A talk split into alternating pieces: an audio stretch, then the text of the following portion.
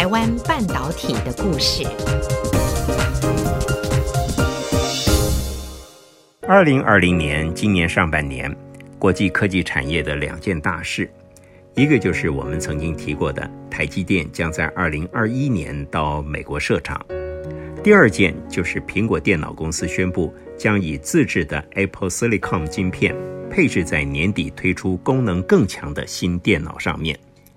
这是苹果电脑从二零零六年来最大的改变，不再使用英特尔的晶片。而改以安谋国际科技公司为架构的微处理器自制晶片来生产苹果电脑。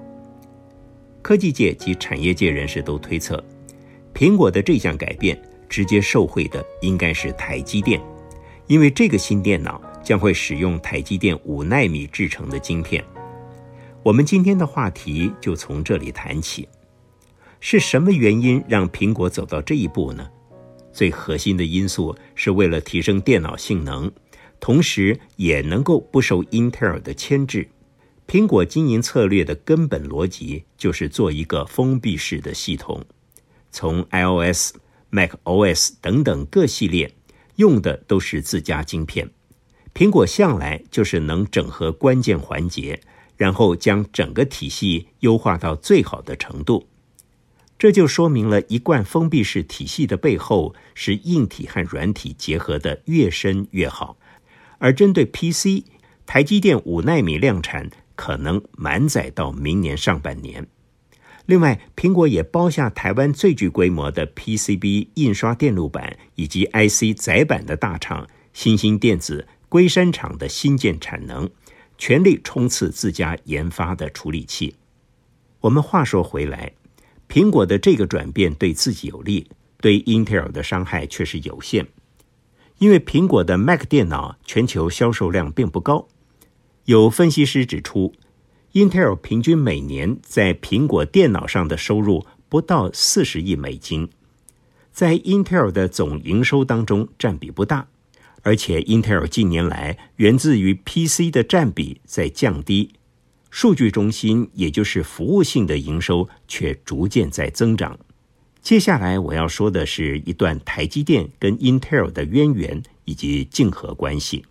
大家都知道，英特尔是全球最具规模的半导体大厂，它的经营模式就是垂直整合制造，通称为 IDM，也就是一个公司包办从设计、制造到销售的全部流程。这当然需要雄厚的营运资本才能够支撑这种营运模式。一九八五年，张忠谋先生应邀来台担任工研院院长，随即开始筹备筹设台积电。两年后，一九八七年，台积电成立。除了有当时国际排名第五的飞利浦入股百分之二十七点五之外，台积电在国际上没有任何一点分量跟知名度。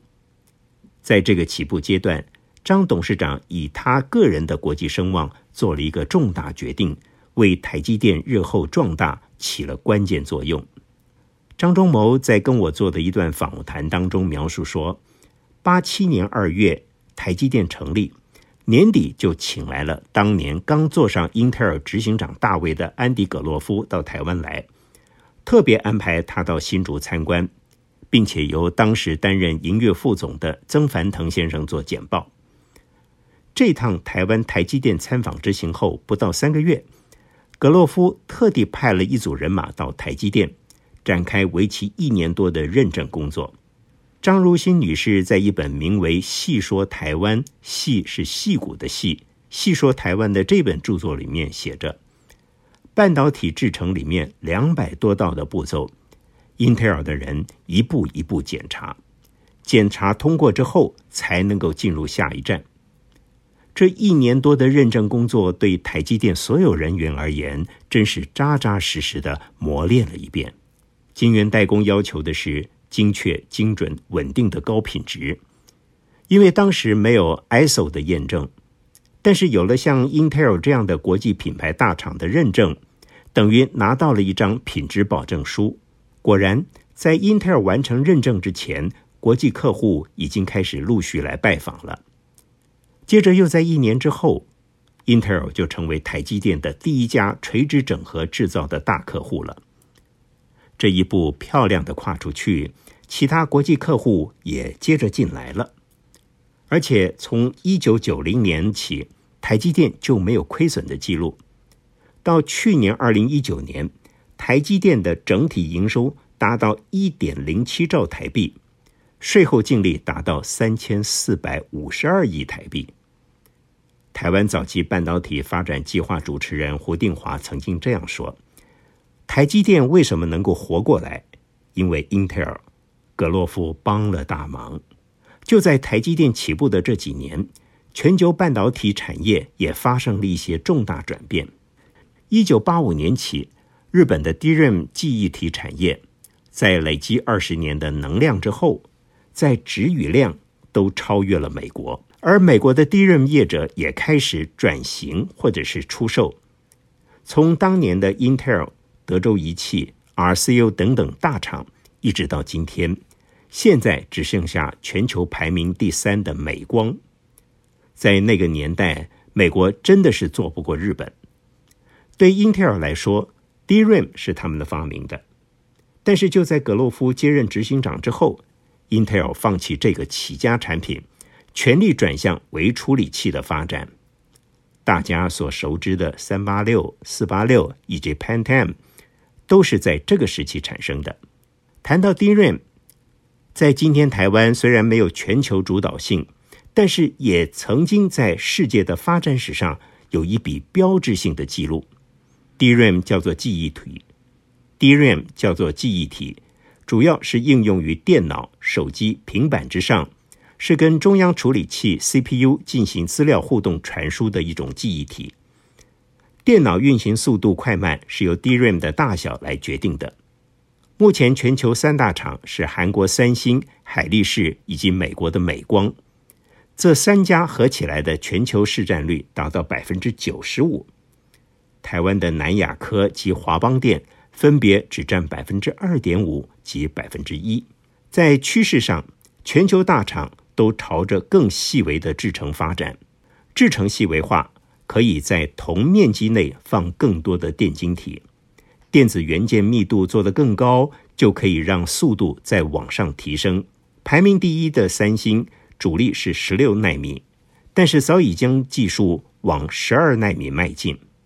台湾的两大厂。至少还落后十纳米以上，也就是制程技术落后两年。不过，早在一九八零年末期，我们政府看上国际上 DRAM 的需求畅旺，由经济部规划了一项次微米计划，邀请当时在美国贝尔实验室的计划主持人卢志远博士返台主持研发工作，目的就是要追上当时先进的美国和日本，他们已经突破一微米的技术。当时是行政院政务委员李国鼎建议担任工研院院长的张忠谋邀请卢志远返台接任工研院电子所副所长，并且负责这项计划。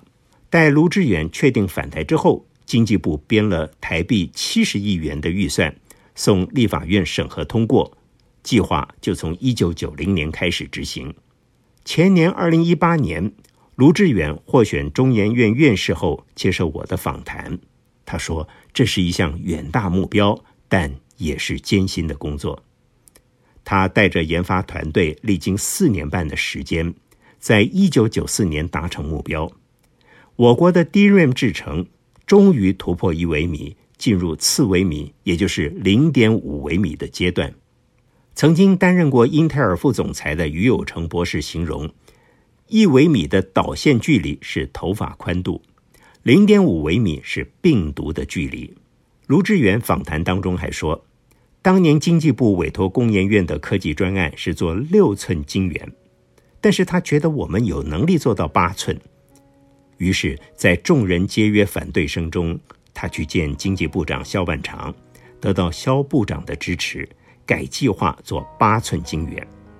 事后证明，全部都成功，而且全部预算只花到六十五亿元。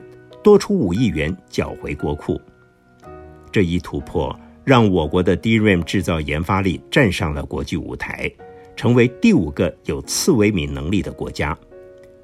李国鼎当时形容，因为这个成就，让台湾半导体产业从马后炮变成了马前炮。此后，国际风云变幻，美国对日本打贸易战，用尽汇率、关税等等武器，让日元对美金汇率从两百比一升到八十七比一。不仅日本 DRAM 产业从此垮了，日本经济也进入将近三十年的停滞期。美国在这中间转而扶植南韩，再加上韩国政府给相关产业极高的优惠政策，特别是三星，如今它已经是全球百分之四十五的市占率了。说到这里，我要请大家体认，半导体产业绝对是国家级的战略产业。美国虽然信奉自由市场经济，有西岸的科技创新及东岸的资本融通。但是他的国家强势力量做后盾，从来没缺席过。即使是政治外交伙伴，在背后补上一刀，他从不手软。谢谢您聆听，欢迎支持、分享与订阅，再会。